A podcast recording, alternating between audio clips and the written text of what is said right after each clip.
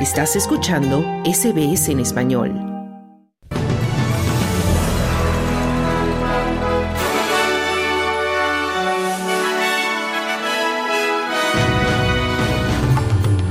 Israel libera dos rehenes israelo-argentinos detenidos por Hamas, pero mueren alrededor de 70 palestinos. Estado de Victoria bajo prohibición total de incendios en medio de fuerte ola de calor. Y el primer ministro acusa al Partido de los Verdes de dificultar la entrada en el mercado inmobiliario a los primeros compradores de vivienda.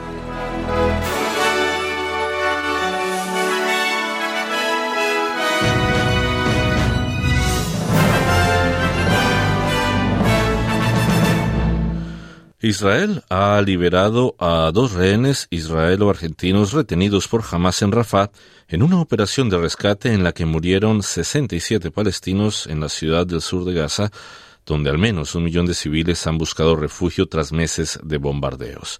La misión del ejército israelí del Servicio de Seguridad Shin Bet y una unidad especial de la policía liberó a Fernando Simón Marman, de 60 años de edad, y a Luis Hart, de 70 años se encontraban entre las 250 personas capturadas durante el ataque del 7 de octubre contra Israel por militantes de Hamas que desencadenó la guerra de Israel contra Gaza. El primer ministro israelí Benjamin Netanyahu celebra el éxito de esta operación.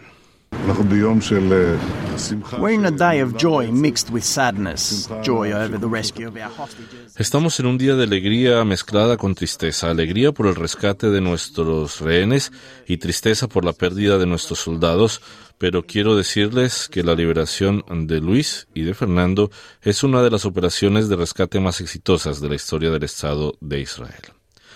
Según las autoridades sanitarias de Gaza, más de 28.000 palestinos han muerto y casi 68.000 han resultado heridos. Por su parte, Naciones Unidas, aunque celebra el rescate de los rehenes, condenan la muerte de al menos 67 palestinos en operación. Stefan Dujarric es portavoz del secretario general de la ONU, Antonio Guterres. Palestinians being killed yesterday. What we need is a humanitarian Ayer volvimos a ver cómo mataban a palestinos. Lo que necesitamos es un alto al fuego humanitario. El secretario general considera extremadamente importante este alto al fuego humanitario. También vivimos ayer la liberación de dos rehenes israelíes. Acogemos con gran satisfacción el hecho de que estos dos hayan recuperado su libertad y es importante ver la liberación inmediata e incondicional de todos los rehenes restantes. Israel ha descrito Rafah como el último bastión de Hamas en el territorio y ha señalado que su ofensiva terrestre podría dirigirse pronto contra la ciudad donde 1,4 millones de palestinos han huido de los combates en otros lugares. El gobierno federal propone crear 3.000 puestos de trabajo en zonas remotas en los próximos tres años como parte de los esfuerzos por cumplir los objetivos de cerrar la brecha para hacer frente a las desventajas de los indígenas. Se invertirán 707 millones de dólares para crear puestos de trabajo en sectores que decidirá la comunidad, como el turismo, la horticultura, el comercio minorista y los servicios comunitarios. El plan pretende cumplir con un objetivo que persigue aumentar el empleo entre la población de las primeras naciones. En un desayuno celebrado hoy con motivo del decimosexto aniversario de las disculpas a la generación robada, el primer ministro Anthony Albanese declaró que solo cuatro de los 19 objetivos de Close the Gap van por buen camino. That's not a pass mark for us as a nation. And all of us esto es no aprobado para nosotros como nación, y todos nosotros, independientemente de nuestra posición en el espectro político, debemos reconocer que tenemos que hacerlo mejor, decía Albanese. También el primer ministro Antonio Albanese ha acusado al Partido de los Verdes de obstaculizar una política que ayudará a los primeros compradores de vivienda a acceder al mercado inmobiliario. El gobierno de Albanese ha repetido que no propondrá ningún cambio en el régimen de deducciones fiscales a pesar de la petición de reforma formulada por los verdes. Los verdes han exigido límites a los descuentos fiscales para los inversores inmobiliarios a cambio de su apoyo al plan gubernamental de ayuda a la compra de viviendas que se debatirá esta semana en el Parlamento. Conocido en inglés como negative gearing, permite a los inversores deducir las pérdidas de los activos de los ingresos y se utiliza sobre todo para las inversiones inmobiliarias. Albanese afirma que el plan de ayuda a la compra puede sostenerse por sí solo. I noticed that the Greens political party having held up funding for public housing last year me he dado cuenta que el partido político de los verdes, que el año pasado frenó la financiación de la vivienda pública, ahora quiere frenar la financiación de la ayuda a la compra para que los inquilinos puedan acceder a la propiedad de vivienda. Eso es lo que dicen que van a hacer. Bueno, le daré al parlamentario el gran consejo, que es que se sostiene esto por sí mismo y por sus méritos. Prohibiciones totales de fuego están en lugar para la mayor parte del estado de Victoria para hoy martes 13 de febrero, mientras se prepara para enfrentarse a sus primeras condiciones catastróficas de fuego desde los incendios del verano negro de 2019.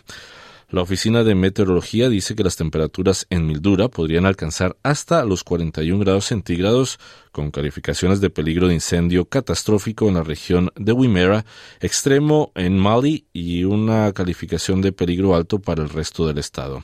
East Gippsland, donde se declaró el estado de catástrofe durante los incendios de 2019, es la única región del estado con una calificación moderada. Chris Gottfried, de la Oficina de Meteorología, ha dicho a la ABC que las temperaturas se situarán en torno a los 35 grados en la mayor parte del estado.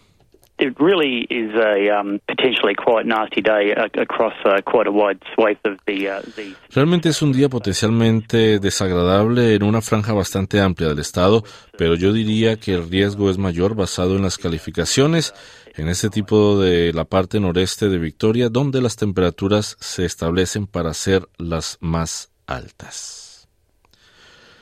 El ministro de Inmigración ha sido interpelado en repetidas ocasiones en el Parlamento sobre la gestión del gobierno de los inmigrantes detenidos que fueron puestos en libertad de detención indefinida tras una sentencia del Tribunal Superior el año pasado.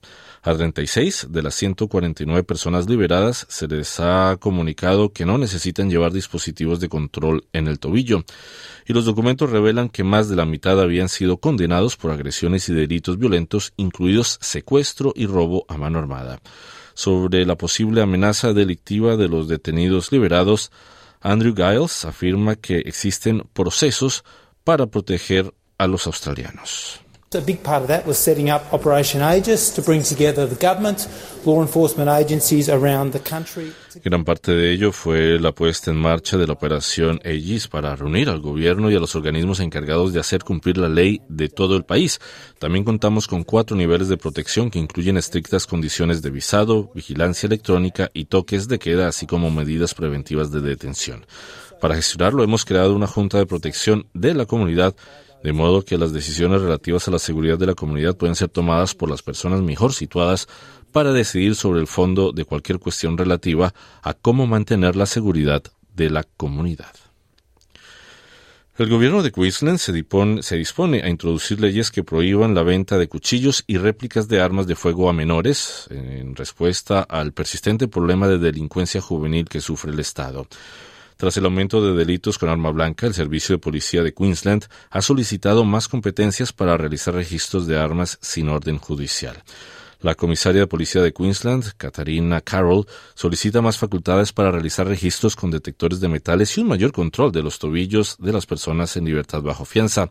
El premier del estado, Stephen Miles, afirma que su gobierno tiene la intención de legislar estas medidas lo antes posible.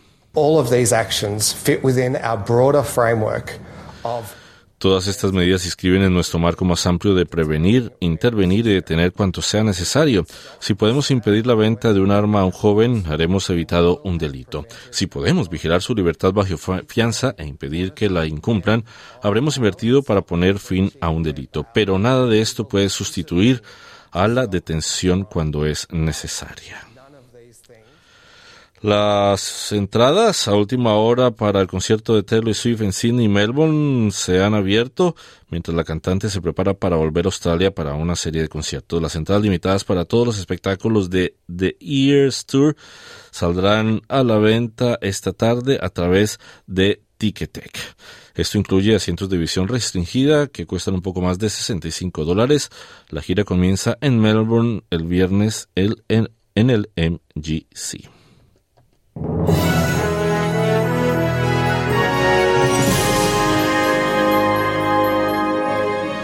Pronóstico del tiempo para el día de hoy. Sydney presenta una temperatura máxima de 31 grados centígrados con posibilidad de lluvias. Melbourne 37 grados con vientos, un frente frío en la tarde y posibilidad de tormentas.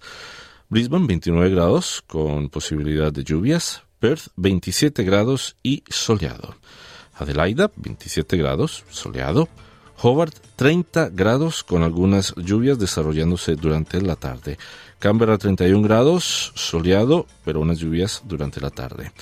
Darwin 29 grados con lluvias y posibilidad de fuertes lluvias. Hasta aquí el boletín de noticias de SBS Audio. Quédate en sintonía de Australia en Español. Muy buenas tardes.